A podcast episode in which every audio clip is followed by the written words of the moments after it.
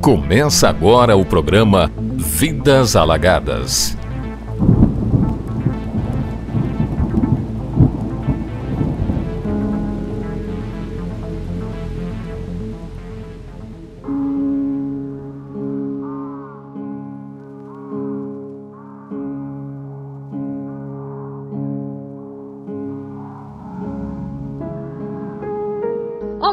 Ligado na nossa programação. Está começando agora o informativo Audio It's, um programa de reportagens com os temas mais relevantes que acontecem na cidade de Imperatriz.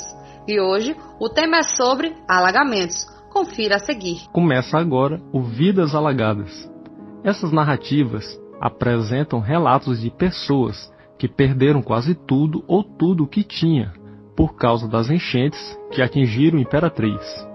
A enchente mais recente foi no ano de 2019, na qual mais de 2.100 pessoas ficaram desalojadas e quase 500 pessoas ficaram desabrigadas por causa dos alagamentos provocados pelas fortes chuvas na cidade. Relembrar essas histórias é importante, pois diz muito sobre as atitudes governamentais perante a sociedade. A líder comunitária Rosa Maria Carvalho, que tem assumido há 21 anos a responsabilidade de cuidar dos moradores do bairro Cinco Irmãos da Vila Juscelino Kubitschek, acompanhou e continua acompanhando as várias famílias que foram vítimas dessa tragédia. Ela destaca que os alagamentos não são consequência apenas de fenômenos naturais. Não é só por conta dos fenômenos naturais que acontecem as enchentes. Não Sabemos que existe uma série de fatores, entre eles a falta de saneamento básico e a falta de drenagem dos riachos, né? Se houvesse o aprofundamento e drenagem nos riachos, é, eles não ficassem assim a, aberto, a céu aberto, a gente sabe que seria bem menor o prejuízo para toda a cidade e para toda a comunidade. A moradora do bairro Bacuri, Sara Martins, também fala um pouco da postura adotada pela atual gestão a respeito das vítimas das enchentes. O governo em si, municipal, pouco fez ou não fez nada, né? Porque o que eu lembro foi até a sociedade é, empresarial é, colocaram é, é aqueles bots, né? para retirar as pessoas de, de lugar de risco. A Bodin e outros clubes de bicicleta que fizeram isso. Agora, o porque o prefeito não não estava presente, né? Não fez. Então, a, as pessoas, os empresários tiveram que é, salvar, assim, né? As famílias que estavam naquela situação. E houve também muita muito arrecadação de alimentos, de roupas por universidades, entendeu? Agora do prefeito não. Essas enchentes não são provocadas somente pela omissão do poder público, mas também pelas atitudes de parte dos cidadãos perante a natureza, como as construções indevidas e o descarte irregular de lixos volumosos, o que contribui para que um acontecimento natural acabe se tornando uma verdadeira tragédia para a população e para a natureza. É o que conta a secretária de Meio Ambiente, Rosa Arruda. Em vista que ao longo dos anos a população ela foi povoando nas margens desses riachos. O exemplo é as margens do Rio Tocantins, né? E não é diferente com esse quando ocorre uma invasão, as pessoas sempre procuram logo que tem água. E também a questão da, do descarte irregular de resíduos, somente resíduos volumosos, é cultural da população, não só aqui em Imperatriz, mas em vários outros municípios, quando ela quer se desfazer de um, de um resíduo volumoso, né, seja uma geladeira, um fogão, um guarda-roupa, um móvel qualquer, ela coloca nas margens de um riacho, né? O secretário de Infraestrutura do município, Zigomar Filho, diz que os bairros mais afetados foram os bairros Parque Alvorada 1 e 2, Bacuri, Vila Nova, Jardim São Luís, Morada do Sol, Caema, Vila Ipiranga, Jardim Tropical, Vila JK, Cinco Irmãos, Santa Rita e Montirão. Os principais bairros ou regiões que são afetadas no período de inverno, quando temos essa chuva mais intensa, É, são a região ali do Parque Alvorada, que é o Parque Alvorada 1, Parque Alvorada 2. No Bacuri nós temos é, identificado é, situações ali no, na Vila Nova, parte do Jardim São Luís, Morada do Sol e no, na região Bacuri, Caíma e na foz ali da, da Beira Rio. O outro, a outra região é ali da Riacho Capivara, onde os bairros mais afetados fica com a Vila Ipiranga, é, Jardim, uma parte do Jardim Tropical, Vila JK, Cinco Irmãos, Santa Rita. Além disso, nós temos ali na, na região da Cafeteira a, o bairro Mutirão. Muitas pessoas foram atingidas diretamente por essas enchentes e tiveram que começar do zero, pois o que foi levado pelas águas não foram somente objetos materiais, e sim parte da história de muitas famílias de Imperatriz. Simplesmente alagou tudo, né? A altura que chegou na minha casa foi mais assim da metade. Quando eu consegui entrar em casa, eu me deparei simplesmente com os meus móveis todos destruídos. Absolutamente tudo. E foi um desespero total, né? Porque não fica só essa questão de bem material que é importante para quem luta para conseguir o que quer, né? Mas tem toda aquela questão emocional e o medo dos anos seguintes e o pensar em anos e anos você abdicando o que é do seu tempo e seu esforço para ter algo e vir uma chuva e acabar com tudo. As vítimas desses alagamentos se sentem inseguros com a aproximação do período mais frio da estação, o inverno, período em que ocorrem muitas chuvas que chegam sem avisar. A moradora do bairro Bacuri, Talita Wendy, relata o momento em que percebeu que sua casa estava cheia de água e que atualmente arruma seus pertences quando percebe que a chuva vai começar. Tava, tava chovendo, né? E eu tava dormindo nessa hora, mas a água já tava já perto de mim, assim, já tava cobrindo a, quase cobrindo a cama. E aí, quando eu acordei, já tava muita gente na rua e eu não tava entendendo nada. É, e aí teve, ficou os danos psicológicos, né? O susto da água, o medo de uma hora da qualquer outra enchente e a gente ter que sair e não levar nada daqui de casa. Então a gente meio que tem que se preparar para esse acontecimento. E foi a maior que eu já vi. Então, sim, eu, eu tive um susto imenso. E o que eu faço, assim, pessoalmente, foi separar uma mala já para a qualquer momento que chover e alagar um pouco, eu já saí. As águas que inundam das enchentes não levam apenas bens materiais e lembranças, mas também trazem doenças que podem ser graves e provocar sequelas irreparáveis e até mesmo a morte. É o que conta a líder comunitária Rosa Maria. Cada vez que acontece as enchentes, né, as pessoas ficam acometidas de enfermidades, né? É, as pessoas ficam cheias de, de, de micoses pelo corpo todo, se enche de, de caroço, coceira. É, tem gente que, que fica com os dedos, que é só frieira. Aqui tem pessoas que saiu desse bairro para Goiânia para fazer tratamento é, nos pés porque pegaram a lectospirose.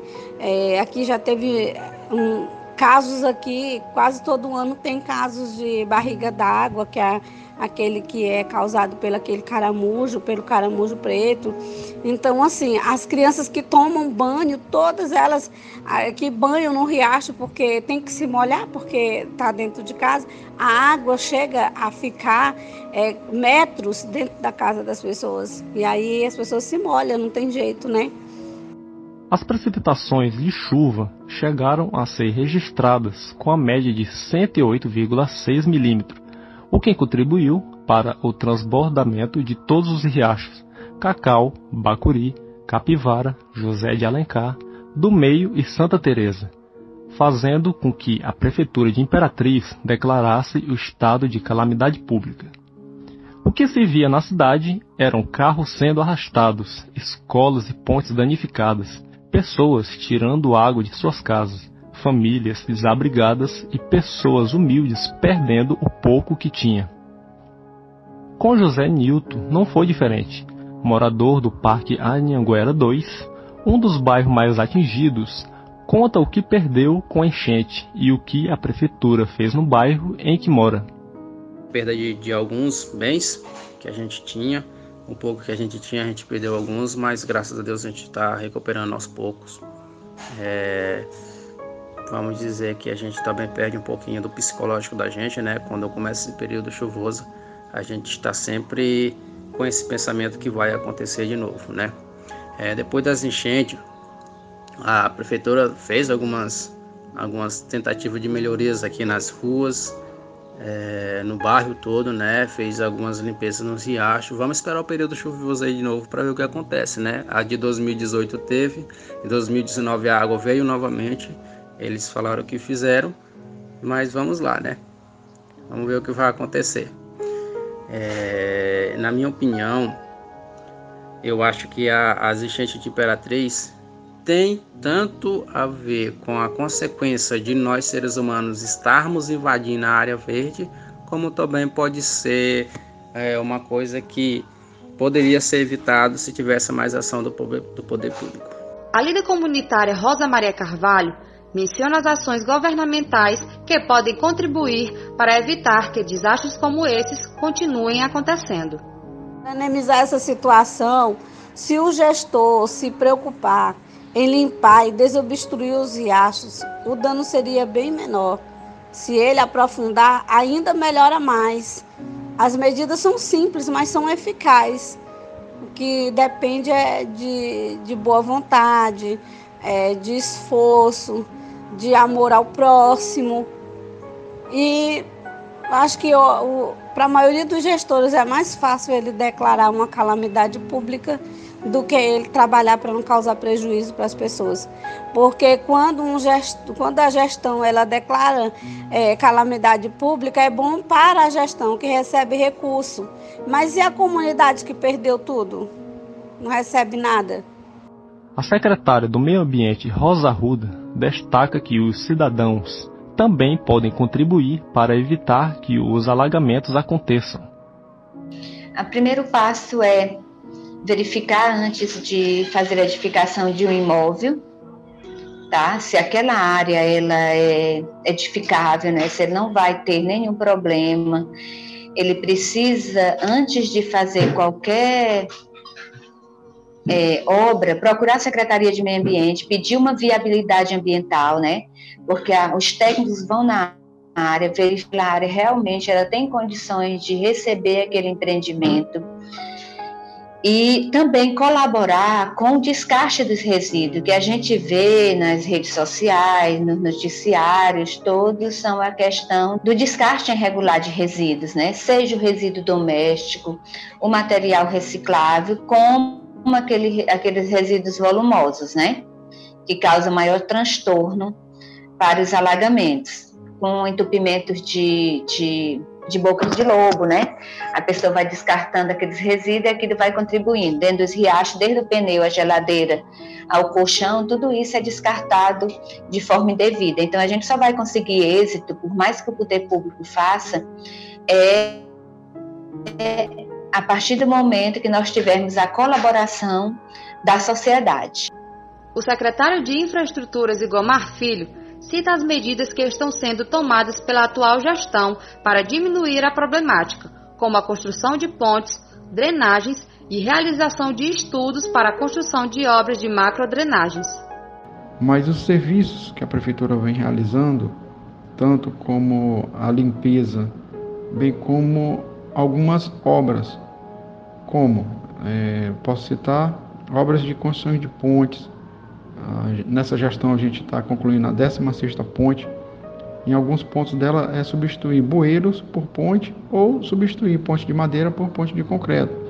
Isso permite que a gente aumente a vazão, porque a gente tirando os bueiros e deixando o vão livre do, do riacho, aquela água ela vai escoar com mais rapidez.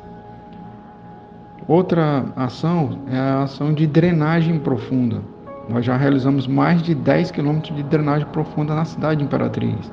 Na região do Parque Alvorada, a gente está concluindo uma drenagem que vai ficar mais de 1.300 metros de ruas que estão sendo drenadas.